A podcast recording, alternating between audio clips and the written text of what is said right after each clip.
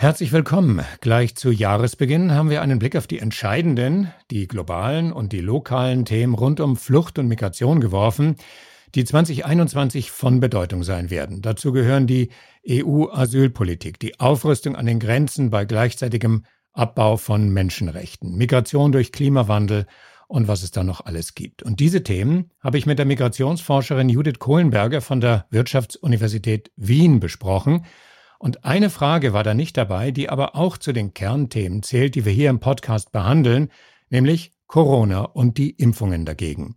Genauer, was ist mit der Auswirkung der Pandemie auf Migranten und Migrantinnen? Welche Klischeevorstellungen über ihre Bereitschaft, sich testen oder impfen zu lassen, sind eigentlich im Moment im Umlauf? Und umgekehrt, werden die Communities eigentlich ausreichend informiert oder sind die Impfkampagnen so gut wie durchgehend weiß? Und genau darüber hat Judith Kohlenberger intensiv geforscht und deshalb bitte ich Sie jetzt nochmal vors Mikrofon und das aus gutem Grund. Journey Stories Geschichten von Flucht und Migration.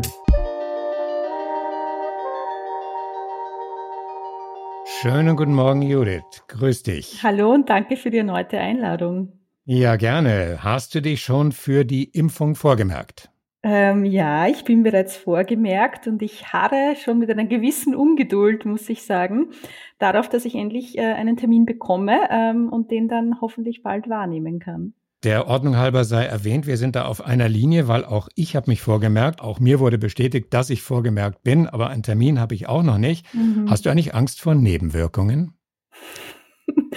ähm, ich muss gestehen, dass äh, momentan die Pandemiemüdigkeit und die allgemeine Erschöpfung äh, durch die Situation schon solche Ausmaße angenommen hat, ähm, dass ich sämtliche Impfreaktionen, es sind ja häufig nur die üblichen Reaktionen, gar keine Nebenwirkungen, die man bekommt, ähm, mittlerweile sehr gerne in Kauf nehmen würde. Also das Risiko von potenziellen Nebenwirkungen wird einfach overruled durch die unbedingte Notwendigkeit, sich impfen lassen zu wollen bei dir und ein gewisses Vertrauen natürlich qua Profession auf die Statistik und die vorhandenen Daten, ähm, die mich ähm, sehr optimistisch stimmen, dass eigentlich sämtliche Impfstoffe, die zurzeit in der EU zugelassen sind, sicher sind und auch wirksam sind. Ich habe mal einen Blick geworfen auf die Zahlen, Daten und Fakten rund um die Corona-Impfbereitschaft, also hier in Österreich. Da sind die Zahlen von Dezember 20 auf Januar 21 schon deutlich gestiegen. Also 35 Prozent haben im Dezember gesagt, sie werden sich sicher oder wahrscheinlich impfen lassen. 54 Prozent waren es dann schon im Januar.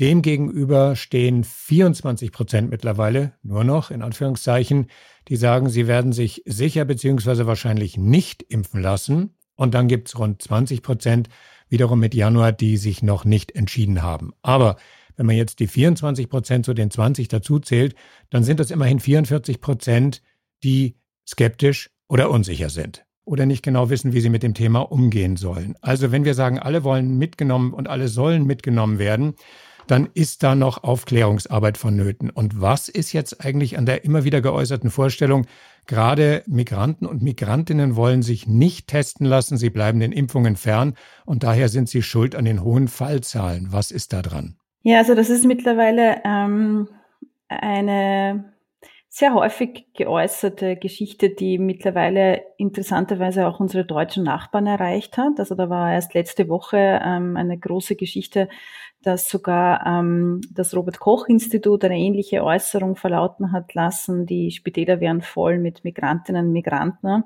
Ähm, mit etwas Verzögerung sozusagen ist die Diskussion dann auch dort gelandet. Wir diskutieren in Österreich ja schon seit, ich würde sagen, Spätsommer, Herbst letzten Jahres ähm, über die Frage, ob Migrantinnen und Migranten aus unterschiedlichen Gründen infektionsanfälliger sind ob die sogenannte Maßnahmendisziplin denn nicht so ausgeprägt wäre in den migrantischen Communities, ob genügend unternommen wird, um Informationen in die Communities hineinzuspielen und so weiter.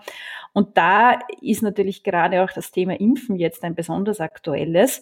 Aber spannend fand ich ja schon äh, bei diesen ähm, grundlegenden Statistiken, die du gerade präsentiert hast, dass meines Wissens konkrete Auswertungen oder Analysen, was jetzt Menschen mit Flucht- und Migrationshintergrund betrifft, als eine ganz wesentliche Gruppe innerhalb der österreichischen Wohnbevölkerung, also wir können da nicht mehr von einer Minderheit sprechen, das ist ein Viertel der Bevölkerung, dass es spezifische Auswertungen dazu eigentlich nicht gibt. Also das heißt, es gibt auf der einen Seite Klischees darüber, aber keine statistischen Auswertungen. Und was die Sache mit dem Robert Koch Institut angeht, das hat sich ja quasi als Hoax erwiesen, ne? weil die dann gesagt haben, das ist aus Besprechungen, die es gegeben hat, aber das sind keine Analysen, keine Untersuchungen und schon gar nicht keine statistisch unterfütterten, denn es wird die Nationalität bei der Einweisung zum Beispiel in die Intensivstation nicht registriert. Da sind also offensichtlich mehr Gerüchte als Fakten im Umlauf.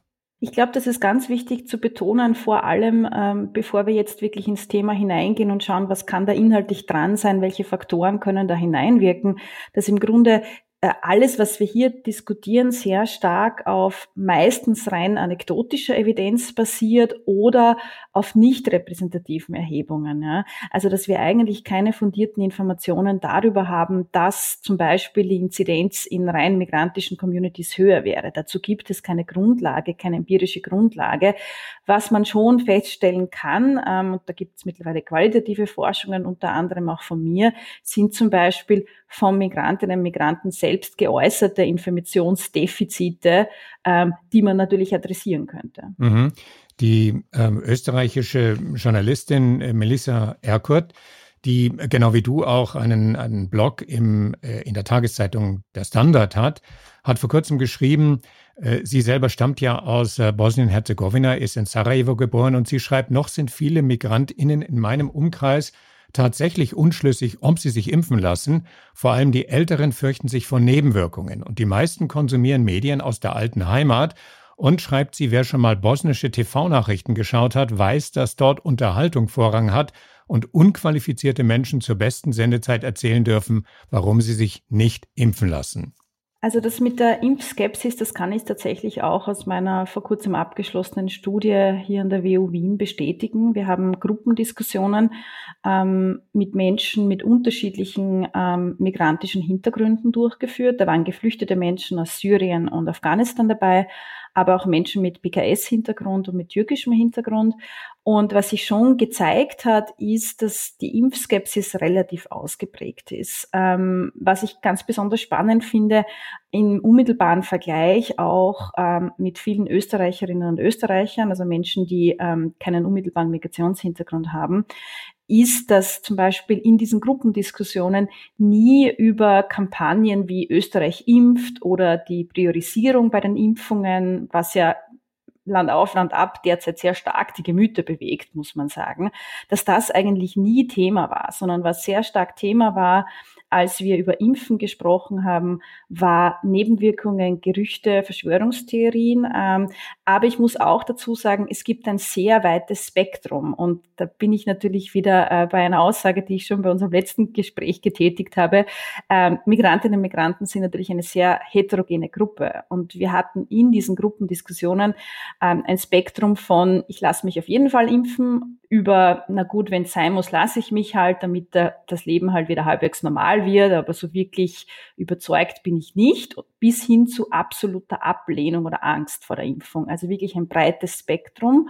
Und was auch immer wieder betont wurde, ist, man hat nicht den Eindruck, dass man vertrauensweckende Informationen bekommt. Man weiß nicht genau, wo man sich hinwenden soll. Und viele dieser Kampagnen, die es ja mittlerweile gibt, ähm, die dürften in meiner Wahrnehmung einfach sehr stark an die unter Anführungszeichen autochtone Bevölkerung adressiert sein. Also ich habe jetzt gerade hier mal vor mir aufgerufen, die äh, vom Roten Kreuz betriebene Seite Österreich impft, eine Initiative, die auf Facebook äh, zu Hause ist. Und äh, da schaue ich einer äh, Mutter entgegen, die ihr Kind umarmt. Äh, darunter ist eine Oma, die ihr Enkel herzt und daneben ist eine äh, vollverschleierte Krankenschwester unklarer Herkunft. Aber äh, sozusagen in erster Linie sind das weiße Menschen, die sich darüber freuen, dass sie entweder geimpft wurden oder geimpft werden. Das ist, glaube ich, ein Punkt, also die, die visuelle Sprache, die da verwendet wird. Auffällig war für mich auch, ich muss sagen, das liegt jetzt schon eine Woche zurück, vielleicht hat sich das in der Zwischenzeit geändert, ich glaube aber nicht, ähm, dass die Website Österreich impft. Ähm, wirklich eine sehr umfangreiche Basis für die eigene Impfentscheidung bietet, also sehr gut ausgearbeitete FAQs zu allen erdenklichen Fragen, die man nur haben kann.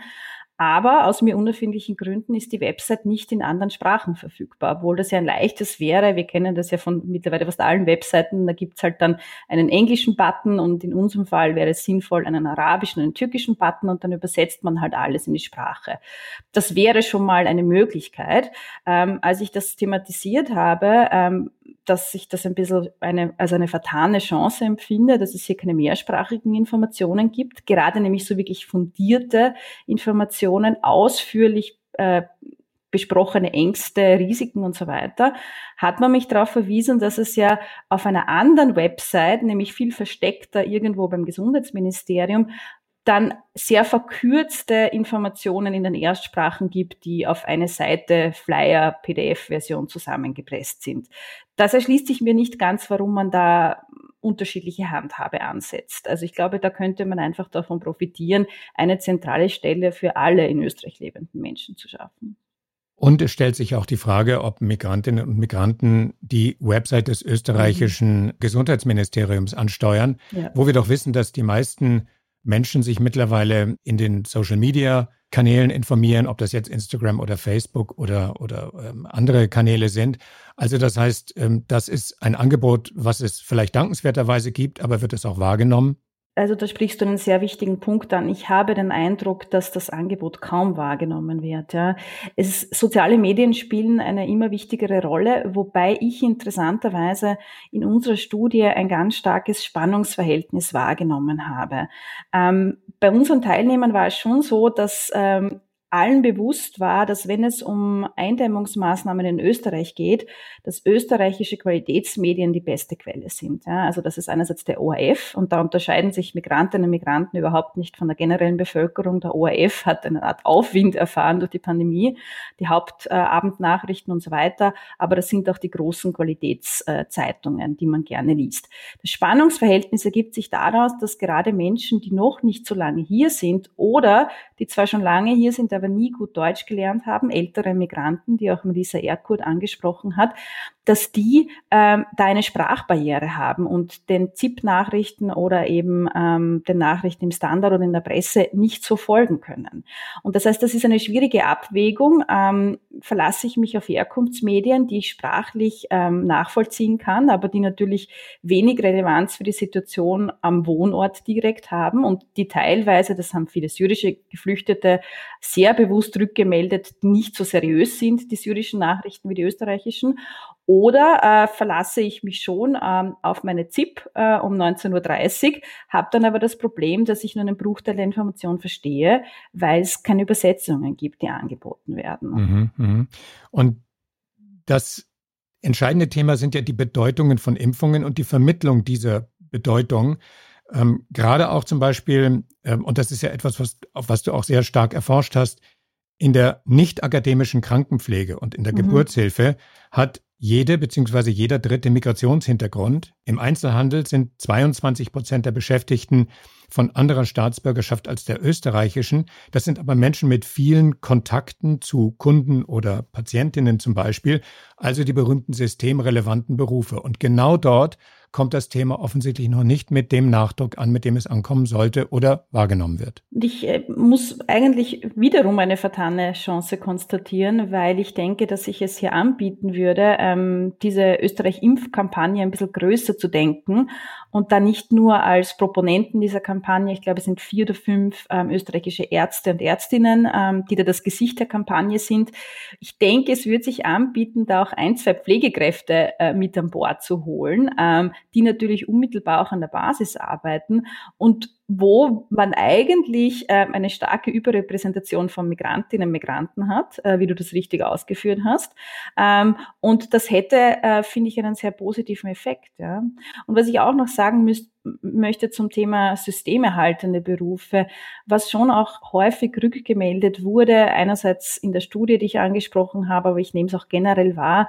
Ähm, gerade viele Menschen mit Flucht- und Migrationshintergrund ähm, haben auch eine gewisse Enttäuschung erlebt im Laufe des letzten Jahres, wie kommuniziert wurde, wie sie angesprochen wurden und wie sie eben das Gefühl erlebt haben, genau nicht zugehörig zu sein. Ähm, und ich glaube, es wäre auch wichtig, ähm, den Beitrag von Migrantinnen und Migranten eben als Systemehalter äh, zu honorieren, ähm, von Geflüchteten, die ja erst einige wenige Jahre oft hier sind und bereits jetzt zum Beispiel als Erntehelfer oder bei Lieferdiensten die Infrastruktur aufrechterhalten haben.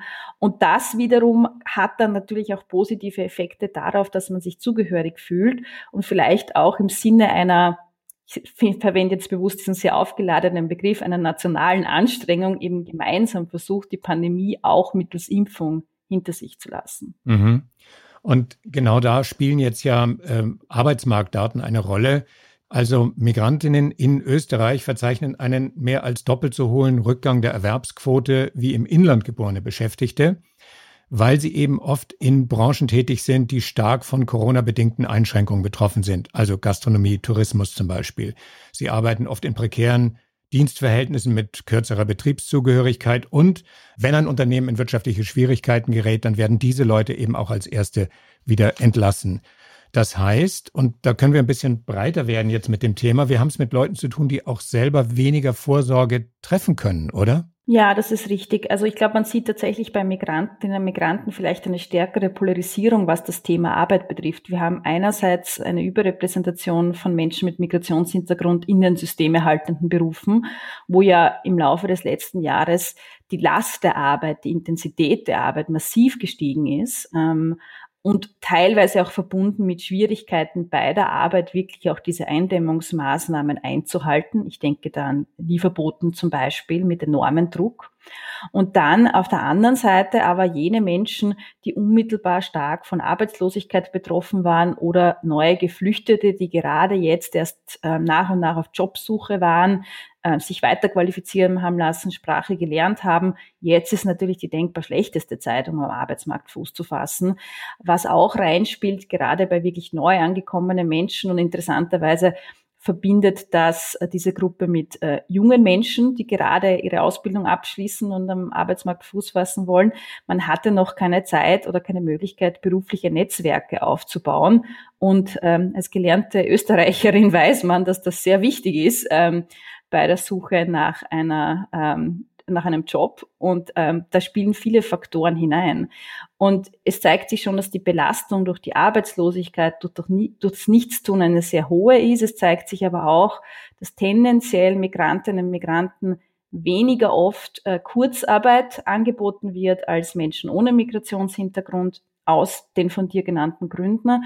Und dass man da zunehmend natürlich auch in eine prekäre Situation schlittert, ähm, aber das hat auch Auswirkungen auf den höchstpersönlichen Bereich, ähm, wenn es beengte Wohnverhältnisse gibt ähm, und ähm, quasi alle Familienmitglieder den ganzen Tag zu Hause verbringen müssen, weil es keine anderen Möglichkeiten gibt, dann führt das natürlich zu Spannungen. Und ähm, das ist eine massive psychische Belastung, ich muss nicht, glaube ich, separat erwähnen, dass gerade Geflüchtete ohnehin stark vorbelastet sind, was die äh, psychische Gesundheit betrifft. Das sind kriegsvertriebene Menschen. Und da haben wir schon eine sehr, sehr schwierige Gemengelage, die meines Erachtens auch noch nicht ausreichend ähm, angesprochen wird. In deinen Untersuchungen kommst du zu dem etwas plakativen Schluss, aber du wirst es gleich ausführen. Äh, Zitat, je reicher ein Mensch ist, desto gesünder ist er. Ja, genau. Das, ich würde sagen, das ist gar nicht plakativ, sondern das gibt die Statistik auf allen Ebenen her. Also mittlerweile ist das in der Medizinsoziologie sehr gut nachgewiesen, ähm, dass etwa das untere Drittel der, oder das untere Fünftel äh, der Bevölkerung ein etwa zwei bis dreifach so hohes Risiko hat, an einer chronischen Krankheit zu leiden, also zum Beispiel Asthma oder Herzkrankheiten oder ähnliches, als das oberste Fünftel der Bevölkerung. Das ist ein massiver Unterschied. Ja? Ähm, und man kann eigentlich mittlerweile sogar nachweisen, dass mit jedem zusätzlichen verdienten Euro, den man hat, ähm, die, die Gesundheit wirklich steigt. Ähm, und da spielen viele Faktoren hinein, vor allem auch die Möglichkeit zu einem gesunden Lebenswandel. Ähm, da spielen Wohnverhältnisse hinein, wohne ich im urbanen Raum, bin ich stärker Abgasen ausgesetzt und so weiter. Aber der wichtigste Faktor ist eigentlich, und das ist mittlerweile gut, ähm, auch neurobiologisch belegt, dass Armut und Ungleichheit chronischen Stress verursachen, der sich im Körper anhand unterschiedlicher Stressmarker nachweisen lässt. Und ähm, eigentlich müsste man sagen, aus jetzt einer soziologischen Sicht sind meines Erachtens armutsbetroffene Menschen, und das sind wieder häufiger Menschen mit Flucht- und Migrationshintergrund, eigentlich soziologisch betrachtet eine Risikogruppe werden natürlich nicht als solche geführt und schon gar nicht bei der Impfung priorisiert. Und das muss ich ja in aller Demut konstatieren, wenn ich jetzt zum Beispiel, während wir hier miteinander reden, aus dem Fenster schaue, äh, in meinem Homeoffice, dann schaue ich auf eine Wiese mit einem Ausblick bis nach Bayern rüber. Ähm, äh, ich lebe da an der österreichisch-bayerischen Grenze. Der Blick geht in die Weite und in der Nähe grast ein Pony auf der Weide. Also das ist meine Lebensrealität. Und insofern äh, unterscheidet die sich dramatisch von der von dir eben gerade beschriebenen. Das ist richtig, ja. Ich bin jetzt ein bisschen neidisch auf den Blick aufs Pony. Mit dem kann ich auch nicht dienen. Da müssen wir unsere nächste gemeinsame Episode einfach hier in meinem Homeoffice machen, wenn du reisen kannst und darfst und wählst. Und dann bist du eingeladen, mit mir gemeinsam aus dem Fenster zu schauen. Ob wir dann noch dazu kommen, über irgendwas sinnvoll zu sprechen, ist Frage Nummer zwei. Das Angebot nehme ich dann sehr gerne einmal an. Genau, aber es bleibt sozusagen diese unglaubliche Diskrepanz. Wenn ich einkaufen gehe, dann kann ich mir Bionahrungsmittel kaufen und tu das auch. Und ich habe all diese Möglichkeiten zur Verfügung, die vielen, vielen anderen Menschen eben nicht zur Verfügung steht. Und da knüpfe ich nochmal an an das, mhm. was du gesagt hast. Sie werden in dieser Not eigentlich weniger wahrgenommen und schon gar nicht priorisiert. Das ist richtig und vielleicht kann ich da noch einen Punkt sagen. Ähm, es Leider kommt man dann beim Thema Verknüpfung von Armut und schlechterer Gesundheit sehr schnell ähm, hin zu diesem, naja, dann sollen sie halt ein bisschen besser auf sich schauen, dann sollen sie halt weniger rauchen oder sich gesünder ernähren oder mehr Sport machen.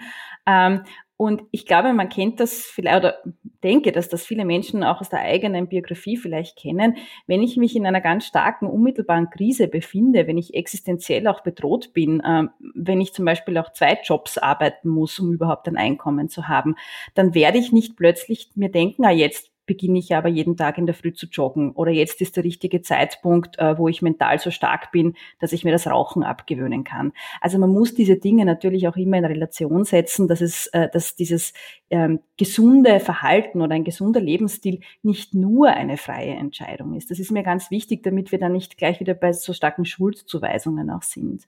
Ja, und du hast das gesagt, ich glaube schon, dass äh, diese Verknüpfung Armut mit Erkrankung, also es zeigt sich ja mittlerweile auch schon, was Long-Covid-Fälle betrifft und die höhere Mortalität, also nicht nur eine höhere Infektion, weil natürlich eine Supermarktangestellte wesentlich exponierter ist als jetzt du mit einem Blick aufs Pony, ähm, sondern auch, wenn du erkranken würdest, hättest du wahrscheinlich eine bessere Ausgangsbasis. Ähm, und ähm, das ist meines Erachtens noch nicht so ganz wirklich äh, in der breiten Diskussion angekommen und wäre aber wichtig, wenn wir über den Schutz, ähm, und ich bin ja dafür wirklich auch diese Vulnerabilität im Sinne von Schutzbedürftigkeit von äh, Menschen mit Flucht- und Migrationshintergrund stärker zu betonen.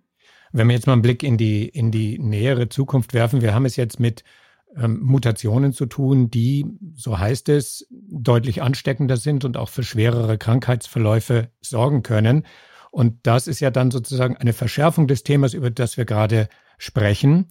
Und gleichzeitig mhm. gibt es ähm, die Lockdown-bedingten und die Corona-bedingten Veränderungen für uns alle. Ob das jetzt höhere Arbeitslosigkeit ist, Menschen, die auf Dauer in Kurzarbeit sind oder Künstlerinnen, die seit Monaten äh, ihren Job nicht ausüben können, ähm, viele Solo-Selbstständige, die keine Möglichkeit haben, beruflich tätig zu sein.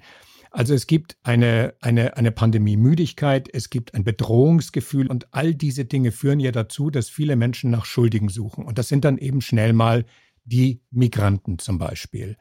Wie kann da eine Brücke des Verständnisses mhm. gebaut werden, damit wir nicht jetzt tatsächlich etwas plakativ gesagt, irgendwann anfangen, alle übereinander herzufallen. Mhm. Ja, wenn ich muss ehrlich sagen, wenn ich da sonntags äh, auf die Wiener Ringstraße blicke oder zuletzt in den Wiener Prater, ähm, dann ähm, liegt fast die Befürchtung nahe, dass wir nur mehr unmittelbar davor stehen. Ja? Ähm, und da ist aber spannend jetzt zum Thema Corona-Demonstrationen, mhm. dass da Menschen mit Migrationshintergrund eigentlich nicht so stark präsent sind. Ja? Das wird zum Beispiel nicht erwähnt, dass das eher ganz deutlich autochtone Österreicher sind, ähm, bis hin dazu, dass wir da eine überdeutliche Präsenz haben von Österreich-Flaggen, und mhm. natürlich mhm. ganz starke antisemitische und rassistische Untertöne. Ja? Also das wäre meines Erachtens auch noch wichtig äh, zu thematisieren. Es ist halt leider so, und das wissen wir geschichtlich aus unterschiedlichen Krisen, ob das jetzt die Finanzkrise war oder nach 9-11 auch ganz deutlich zu verzeichnen, in wirtschaftlichen Schwächezeiten oder in Krisen generell äh, nimmt die Diskriminierung am Arbeitsmarkt zu, aber auch generell in der Bevölkerung.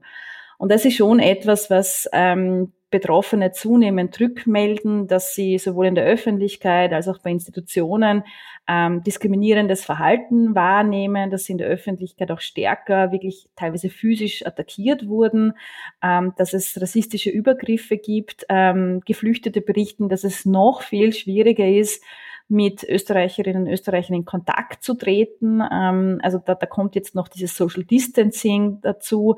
Und wir haben natürlich auch historisch ganz stark, jetzt aus der Kulturwissenschaft sprechend, diese sehr problematische äh, Verknüpfung äh, von ähm, da kommt ein Virus von außen und die Seuche ist eigentlich das Fremde. Ja, also die Fremden sind irgendwie mit Krankheiten behaftet. Das ist ein unglaublich starker Narrativ in, westlichen, in der westlichen Zivilisation.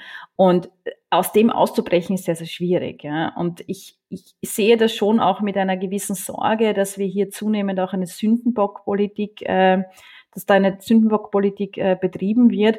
Ich glaube, wichtig wäre es halt da, von ganz oberster Stelle einerseits klar entgegenzuhalten und auszudrücken, ähm, wer dazugehört, nämlich alle, die hier leben. Und dass es natürlich uns nur gelingen kann, auf Dauer dann auch die Pandemie hinter uns zu lassen, wenn nach Möglichkeit alle angesprochen werden und alle auch wirklich äh, motiviert werden können, mitzumachen. Und ähm, das ist einerseits von ganz oben, äh, finde ich, eine, eine Forderung, die kommen muss, aber gleichzeitig kann man natürlich auch in seinem eigenen Umfeld und in seinem Alltag ähm, vielleicht darauf achten, dass es nicht zunehmend zu solchen Spaltungstendenzen kommt. Also keine gute Idee des Bundeskanzlers äh, im vergangenen Sommer, Ende des vergangenen Sommers zu sagen, Migrantinnen hätten das Virus aus dem Heimaturlaub eingeschleppt.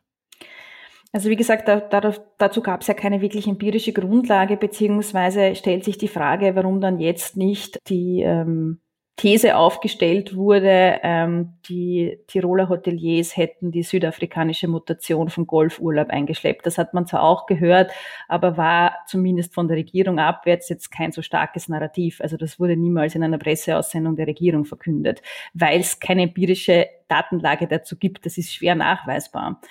Ähm, und ich glaube, was man sich bewusst sein muss, jetzt gesprochen wirklich auch als Wissenschaftlerin, das, was da passiert, ist klassisches Othering, ähm, also sogenanntes Andersmachen oder Fremdmachen. Ich übersetze es gerne mit Fremdermachen, weil indem ich eine ganz konkrete Gruppe nur anspreche, äh, weil ich könnte ja sagen, alle, die irgendwo auf Urlaub waren, egal ob Heimaturlaub oder auf den Malediven, haben wahrscheinlich durch ihre Mobilität unter anderem auch zur zweiten Welle beigetragen. Das, glaube ich, ist halbwegs empirisch belegt. Wenn wir alle nicht auf Urlaub gefahren wären, wäre es vielleicht ein wenig besser gelaufen im Herbst. Ja. Aber was hier gemacht wird, eine bestimmte Gruppe sich herauszupicken, ähm, bedeutet halt, dass ich dieser Gruppe wieder aufgrund ihrer äh, kulturellen und ethnischen Herkunft ähm, so ein bisschen die Schuld an der Situation gebe. Und das ist eine sehr problematische Verknüpfung. Mhm. Das heißt, wir müssen jetzt am Ende unseres Gesprächs etwas bescheiden bleiben. Also du hast gerade den Beginn der, äh, der Besuch im Prater zeigt dir, dass die dritte Welle unmittelbar bevorsteht. Das ist zwar jetzt keine wissenschaftlich fundierte Grundlage, aber der reine Menschenverstand sagt, da kommt noch was auf uns zu. Das heißt, die Probleme, die du gerade beschrieben hast, würden dadurch noch weiter verstärkt werden. Und mit bescheiden bleiben meine ich, wir müssen also fast darauf hoffen, dass diese Pandemie irgendwann vorbeigeht und sich dann die Sündenbock-Mentalität, das Übereinanderherfallen und ähm, die Probleme, die damit einhergehen, wie wir uns klischeebehaftet betrachten, dass das dann wieder zurückgeht. Wird es das tun? Ich denke tatsächlich, dass nachdem wir die unmittelbaren, die unmittelbare gesundheitliche Krise überwunden haben, dass uns da noch ein, ein langer und vielleicht auch steiniger Weg, was jetzt die soziale und wirtschaftliche Krise betrifft, bevorsteht. Ähm, also da werden wir wahrscheinlich auch viele schmerzhafte Auseinandersetzungen führen müssen. Da wird wiederum, glaube ich, äh, unsere Demokratie zeigen müssen, was sie kann und was sie aushält, was auch der gesellschaftliche Diskurs aushält. Also ich möchte jetzt ähm, nicht zum Ende so pessimistisch klingen. Ich möchte nur sagen, es ist damit dann nicht überstanden, dass halt alle geimpft sind und fertig ist, sondern da ist eine gesellschaftliche Traumatisierung passiert. Und ähm, da wird sich dann auch erst zeigen, wie stark auch in der Zugehörigkeit unterschiedlicher Gruppen, man könnte jetzt sagen auch, wie stark in der Integration ähm, diese Gesellschaft war. Weil das, was da auf der Wiener Ringstraße passiert, was Corona-Demonstrationen für mich verdeutlichen, ist ja eigentlich eine Form der Segregation. Also meines Erachtens ist das auch ein Integrationsthema, da driftet etwas auseinander. Und dieses wieder Zusammenwachsen, das wird, denke ich, schon ein sehr mühsamer, schmerzhafter Prozess sein, aber es ist unsere einzige Option für die Zukunft. Und alles, was wir dazu beitragen können, ist zum Beispiel Episoden wie diese zu machen und darauf hinzuweisen, dass wir als Mehrheitsgesellschaft oder als Vertreter der Mehrheitsgesellschaft da eine gewisse Verpflichtung haben, einerseits Gelassenheit in die Debatte zu bringen und andererseits mit gutem Beispiel vorauszugehen. Und insofern ist es durchaus möglich, dass wir da noch mehrfach miteinander im Gespräch sind, ob von Homeoffice zu Homeoffice oder hier bei uns mit Blick aufs Pony. Das wird sich weisen, Judith, aber ich werde dich gerne wieder einladen. Vielen lieben Dank, sehr gerne. Danke ebenfalls und äh, einen schönen Tag wünsche ich dir nach Wien. Und äh, mir bleibt noch zu sagen, dass die Titelmusik Rain, Rain, Go Away wieder mal sehr passend von Ed NOP ist. Und damit bis dann. Journey Stories Geschichten von Flucht und Migration